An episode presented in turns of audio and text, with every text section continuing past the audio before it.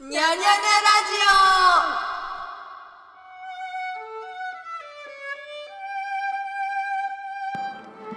はいということで始まりました「にゃにゃにゃラジオ」このポッドキャストは私学生エンジニアのゆずちんが毎回お友達とかを招いたり招かなかったりして、えー近況などをですね報告させていただく番組でございます。今回も始まりました。わーと。いうことでですね、えー今回はですね実はあの流したかったゲスト会があったんですけれどもまあ急遽あのちょっと諸事情により流せないというですねあの事態が起きてしまいましたので、えー今回は一人でですね、えー緩やかにちょっと近況を語る会があってもいいかななんてことで、まあ、ちょっと短めにねちょっとおしゃべりしようかななんて思っております。でですねこの本当に流したかった回っていうのがなんか流せないってなってあのもうね今日はやめようかなって思ったんですよ正直あのもう流さなくていいかなみたいな思ったんですけどそこでねまあある人の顔が浮かんだわけですよそれがあのバックスペース FM っていうねあの人気ポッドキャストのパーソナリティのドリキンさんっていう方の顔なんですけども彼がねあの私がこの「ニャニャニラジオ」始めるってなった時にあの、ね、いくつかアドバイスをくれたんですよ。てか私が相談みたいのしててでなんか相談ねあの私この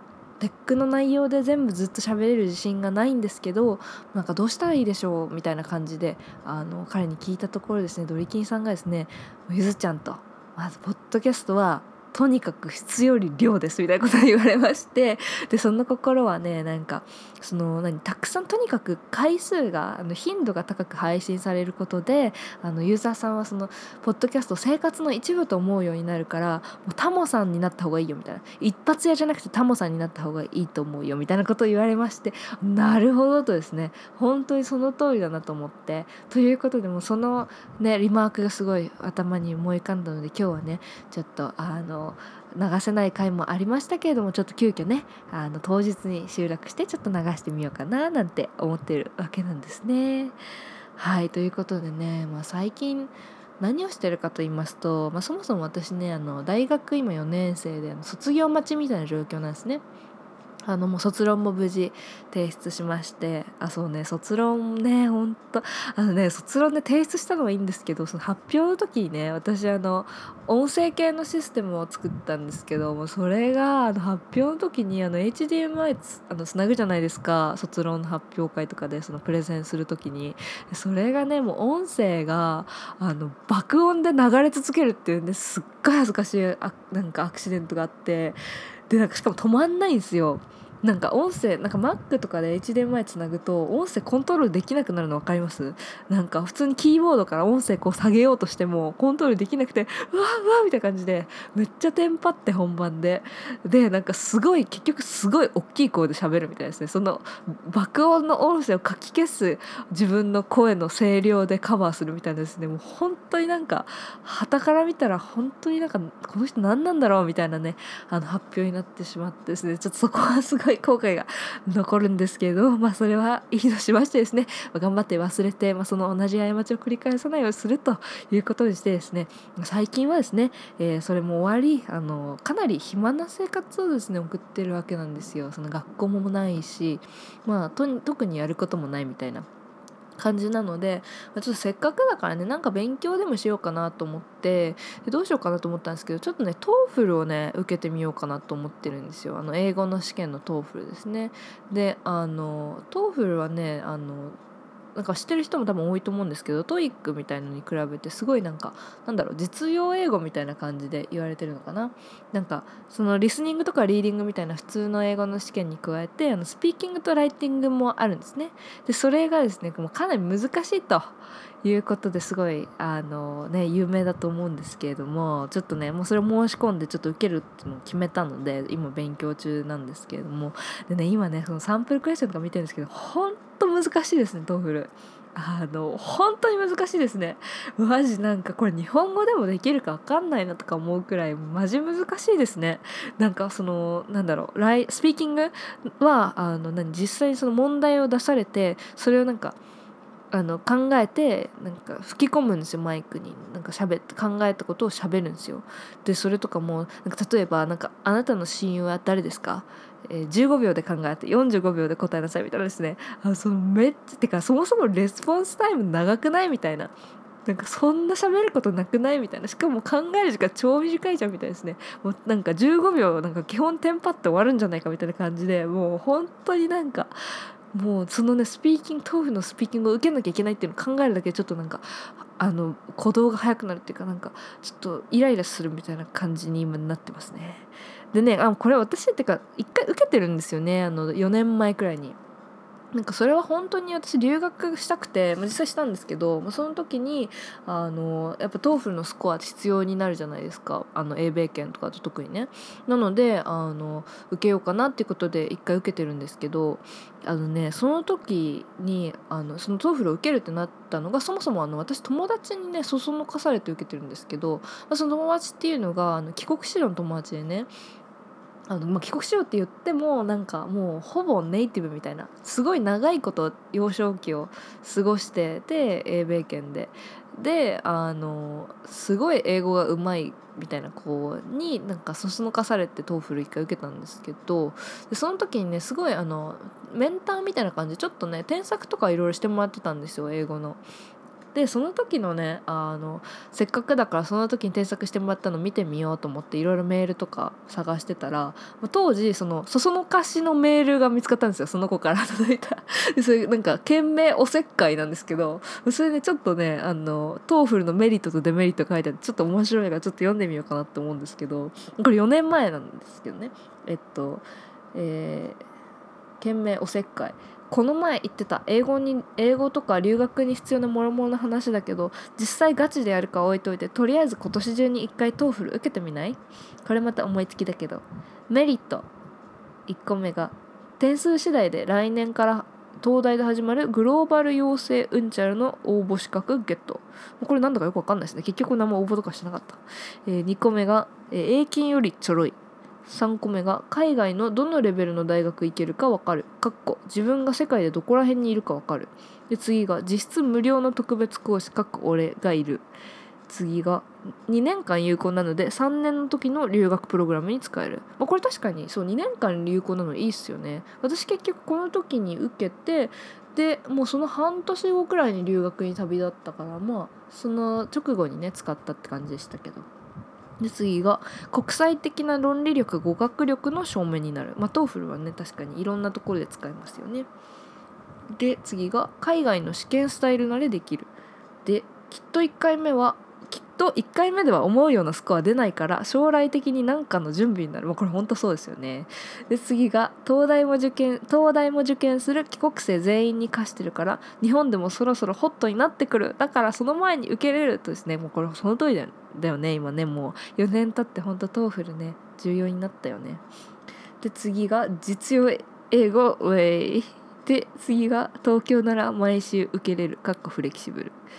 でここまでがメリットででデメリット。1個目が多分1回目はへこむ、まあ、これほんとそうです。めっちゃへこみましたねこれ受けた後。で2個目。2万ちょいの受験料。そう高いんだよね。で3個目。とりま萎える。もうこれ本当にそう。ななんなんですかね。 TOEFL 受けたことあります？皆さん。めっちゃなえません？なんか。なんかああみたいな。なんかね心の何かを奪われたみたいな。なんか吸い取られたみたいな感じのなえ方しますよね。本当になんかね。そうっていうねメールが届いてでそれでね受けることにしたんですよね。そうで受けたのが2013年の2月とかに受けてるのかな。でね結果はね私は点数は多分ね120点満点で94とか取ってるんですね。であのそのリスニングリーディングスピーキングライティングのセクションがそれぞれ30点ずつで割り振られてるんですけどまあえっとねリスニングリーディングスピーキングが24点でライティングが22とかなんですねでちょっとなんかライティングが低いみたいな感じの点数だったんですけど、まあ、今思うと結構検討してますよね大学1年でねあの海外経験ないにしてはね結構検討してますよね今思うと。てか今そのスコア取れんのかっていうのがちょっと私はその前のスコア見て不安になりましたね。あのその2013年当時多分だけどあのまだねあの東大英語受験のあの残りがみたいな感じで残っててあの試験慣れしてたんですねそもそも。でそれで結構いい点取れたんじゃないかなとか思うんですけど、まあ、今回はでもさすがにやっぱそれよりは上を目指したいっていうことでまあねまあ、少なくとも100点は取りたいよね。で、まあ、できれば110に近づきたいかなみたいな感じで今勉強進めてるんですけどそうなんかねその TOEFL を受ける理由として、まあ、暇だからっていうのもあるんですけどちょっとねもう一回くらいね留学したいって気持ちがちょっとありましてまあ本当に実現するか分かんないですけどなんかねせっかくだから、まあ、コンピューターサイエンスを勉強するかどうかは別としてなんかちょっとね海外の大学にもう一回行ってみたいなみたいな気持ちもあるのでちょっと受けようかなと思ってるんですけどそのねあの基本ね海外のその英米圏のあの大学だと、まあ、 TOEFL だと100点が、まあ、大体のあのスタンダードかなと思うんですよ足切りとしてね。であのもし文学系とかその言語系とかねそういう言葉をたくさん使うようなあのメジャーに入ろうとすると110点くらいかないるんですよね。まあ、なので、まあ、そこら辺を目指そうかなみたいな。まあ志が高くってことでね。まあ今目指してるようなね。状況なんですけれども。でねその当時その友達がいろいろ添削とかをしてくれてたんですけどそれのね添削のドキュメントとかも見つかってもうね本当になんか自分本当に恥ずかしいような、ね、文章を書いてるんですね。もっとライティングセンス低くてよかったんじゃないかと思うくらい本当になんかマジでなんかバカみたいな文章いっぱい書いてまして。てかねそもそもその4年前ね私はあのなんなんというか、まあ、文系だったんですねそもそも。でなんか将来はなんかなんか政治系のことをするというふうに思い込んでたんですね自分は。でまあそれはなんかまあ周りの影響が強くて自分はそもそも文系だったので周りのその人はみんな政治家弁護士とかそういう系に進む人が多かっったので、まあ、自分もなんとなくそうなるんだろうなみたいななんかぬるい気持ちで生きててであのなんかねエリートっぽい人が周りに多かったんですよねまあそれそうだろうって感じなんですけど環境的にね。でなんかねあの当時のメールとかそのドキュメントとか自分の文章とか見てると本当になんか頑張ってねなんかやりたくないんですよね当時から本当に多分向いてないっていうのをなんとなく気づきつつ自分はあの政治とかねそういう系でなんか頑張って上を目指すぞみたいなその自分に言い聞かせてる感じがね本当にひしひしと伝わってきてなんか自分の痛々しさに吐き気がするみたいなですね感じですねもうメールとか読んでるだけで。本当になんかなんかエリートみたいなところを目指していこうみたいな気持ちがちょっとあったんですね当時。でも本当自分今思うと本当に絶対自分には無理なんですよそういう道はね。そもそもなんか人と話すことがまあ人と話すことは好きだけどなんだろう社交的ではないんですよ私。なのでなんかそもそもなんだろうな何？そう政治っていうその何？普通のポリティクスっていうっていうなんていうのその普段の生活でのポリティクスさえうまくできないのにもうそんなできるわけないんですよね。うん、だだからなんかすごいその当時のね自分を振り返って変な感じですねあそうなんかね一個ね作文みたいのが見つかったんですけどそれも添削済みのね作文があるんですけどもそれちょっとねちょっとなんか今とどんだけ違うんだって感じなんですけどちょっとね読んでみようかなって思うんですけどもうすごいね映画はねバカみたいなんですけど えっと多分ねこれねあの将来の夢かなんかかな？について書いてんのかな？えなんかそれか大学で何を勉強してるかみたいなことを書いてるエッセイなんですけどちょっと読みますね、4年前の私の作文です。In my university we do not have any major first and study what we like for two years and decide our own academic major in the summer of sophomore. Now that I'm a sophomore, I have to decide my major this summer.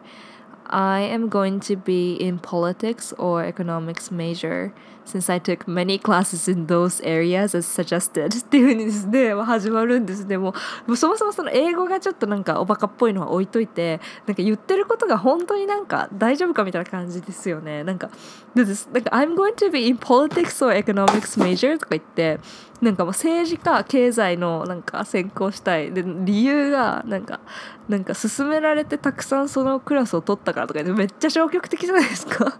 もうね自分こう作文する時くらいなんかさ嘘ついてもいいのにそれでもなんか嘘も絞り出せないくらいあの消極的だったんですね。この政治家経済を専攻するっていうのは。本当になんか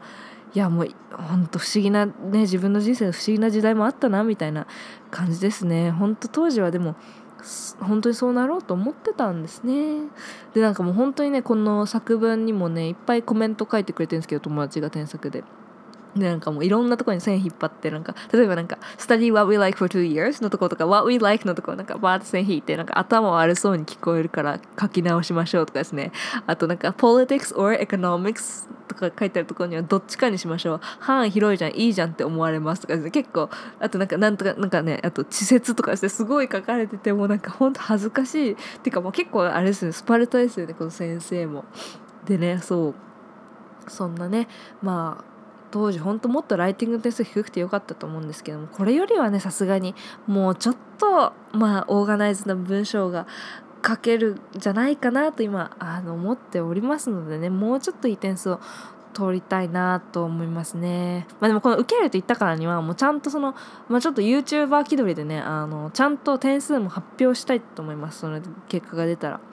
ねそれでもいいモチベーションになるかなと思ってちょっちゃんと勉強したいと思います。最近はねあのリテンションっていう訓練を結構自分で一人でやってましてお家で。リテンションって何かっていうとあのちょっとその、まあ、英語の音声とかバーって聞きますよね。でそれをあの覚えてまああの一言一句でなくても良いので、まあ、再現するって感じですね英語で。っていうような訓練をちょっと今してましてまあその一言一句再現するのがリプロダクションって呼ばれる訓練なんですけどまあ基本通訳の人とかがやる訓練ですね。でそれをまあ自分でもちょっとやってみようかなって感じで、まあ、うちにある要所とか引っ張り出してですね、まあ、それをバーッと読ん自分でバーッと読んで、まあ、それをまあ一回閉じて、まあ、再現してっていうのを繰り返すっていうのを今ね訓練でやってんですけどまあでもね本当に不安ですね、まあ、特にスピーキングね。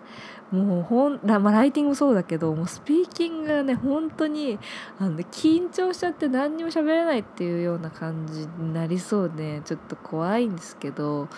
まあでもね頑張りますよ私。もうねやると決めたからにはやろうかななんて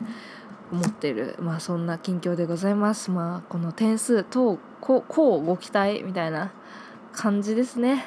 はいということでね、えー、今回はえー、まあ近況はそんな感じとしてですね、えー、メールが何件かあのまたありがたいことに頂いておりますので、まあ、ちょっと紹介しようかななんて思います。えー、メールメール、えはいメール読みます。えー、件名うーかです。うかさんありがとうございます。またうかさんですね。えー、メール紹介されたわいわい。楽しいです。これからも応援するし宣伝します。ではわわわわわということですね。嬉しいです。ねこのテンション高いうかさんもいつでも本当にね LINE 感覚であの友達に近況報告する LINE 感覚であのメールを送っていただければと思います。あのうかさん以外もですね皆さん送ってくださっていいんですよ。あの送ってくれると本当嬉しいですのでね。あと送ってくださいと。でうかさんもう一件くれてますね。またまた何度もごめんなさい。えー、英語の発音でやっあ、そうそう、うーかさんはね、あの、あれですよね。英語の音声学を勉強されてるんですよね。えー、英語の発音でやってるのは、発音記号、かっこ IPA と基本母母音、母、母音です。母音だっけ？です、えー、口の中を表で表していて発音する際にどの位置に舌が来るか表しています。あとは口の形ですね。使ってるテキストはファンダメンタル音声学です。えー、面白そう。音楽聴いてて南出身の人は R 強いかなとかニューヨーク過去北の人は、えー、発音の省略が多くて聞き取りにくいなとか思っただけなので個人の特色かもです。ゆずちんさんには必要ないと思う。英語喋りすぎだもん。ではわーということですね。あー嬉しいですね。なんかすごいうかさんのこのポジティブなエナジーを私は受け取ってあの頑張って TOEFL で勉強しようかなって感じですね。本当に。でもこのあれですね口の中の舌の位置とか結構面白いですよね。あのね私あのこの今の研究室に入った入る前かなとかに1個ちっちゃいプロジェクトをやってたんですけれどもあのそれがねあの Google の Soli っていうデバイスをねあのデベロッパーキットをもらってあの開発ちょっとしてたんですけどもそソリっていうのがあのレーダーをバーッとあの出すデバイスでですねその反射を反射特性を学習することでそのなんだろうその前にあるオブジェクトが、まあ、どういう状態にあるか、まあ、その材質だったりそのポジションなんかどういうところにあるかみたいなことをあのねあの検出するみたいな、ま、そういうデバイスを持っててだったねそれちょっと面白いことできないかってことで私はですねあの生卵とゆで卵を学習するデバイスみたいのをねあの一瞬作ってたんですね。でなんかそのどういうことかっていうとそのだからソリっていうそのデバイスの前にその卵をポンって置きますよね。でそれであのあのピーってレーダー出してそれをピーって返ってきたそのデータを見ることでその機械学習データと照らし合わせてあこれ生ですとかですねこれは茹でですみたいな感じですね。そこを判別するみたいなその生卵判別機っていうねあのカッコ回せばいいじゃんみたいなね。そのそんなですねあの開発を一瞬してたんですけれどもそれのですねあの、まあ、ソリ使って何にしようかみたいな話に先生と力本先生とねなった時に、まあ、一個ねアイディアとしてはその口のそのこのウーカさんの話に戻るとあの口の中の下の動きってソリで取れないかなみたいな話になりまして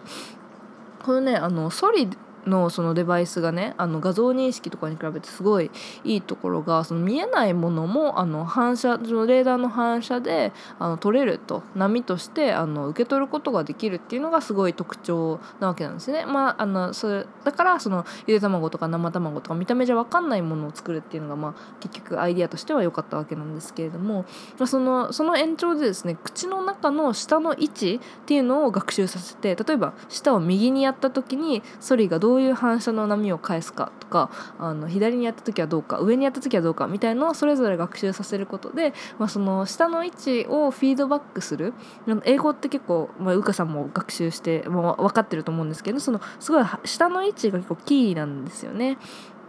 であのなので、まあ、それをフィードバックするようなあのシステムが作れたらいいねみたいなことを先生と話していてちょっと試してみたんですよ。それやってみたんですけれどもですねこの、まあ、結局できなくてその理由がねそのソリをソリとその口のあの相対的な位置とかあの個人のあの口の形とかでそういうノイズがですね大きすぎて、まあ、そっちがあのメインになっちゃってソリをガシッとねあの口の前とかで固定しないとあのうまく取れないみたいなのが分かってそれ結構実用難しいじゃないですか。その口の横になんかついてるみたいな状態でそのトレーニングしなきゃいけないと。でそれ結構難しいねみたいな感じであの頓挫したんですけれども、まあ、多分それね頑張ればでもできるんじゃないかなって今でも思っててそれはねあの、まあ、ちょっと話ずれちゃったっぽいですけど、まあ、でもこのファンダメンタル音声学とかもね読んでみたいしなんかその下の位置とかをね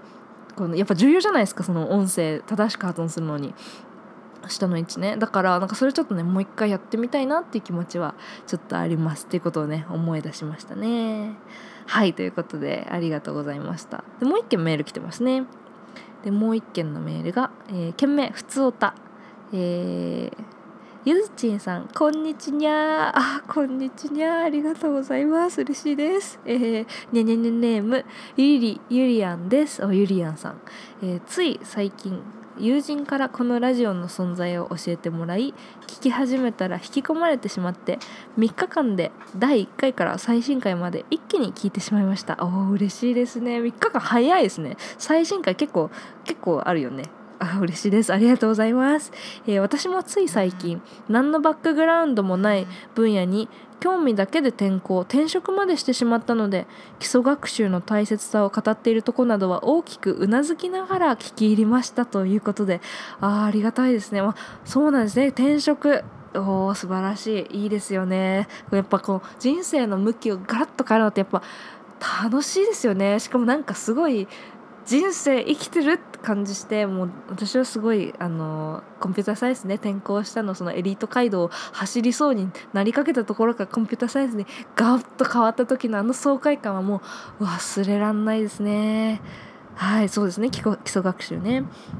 で、えー、ネキさんがいる時の相棒感あふれるテンポのいいおしゃべりも聞いてて楽しいですしお笑いの話になった瞬間にギアが入って猛烈に熱く語り出すのも面白いです、えー、何より本当に自分が興味あることについて本気で喋っていることが端々から伝わってきてとても心地よいです。これから忙しくなってくるとラジオの更新も大変だと思いますがこれからも続けていってください。楽しみにしてますと。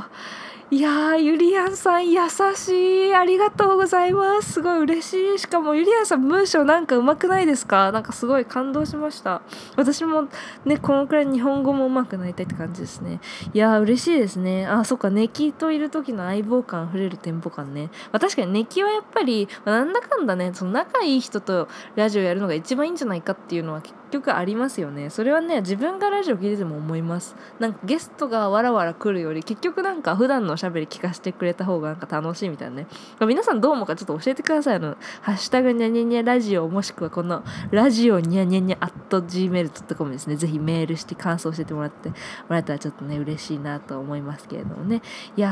ーありがたいですね。こうやって聞いてくださる方がいると。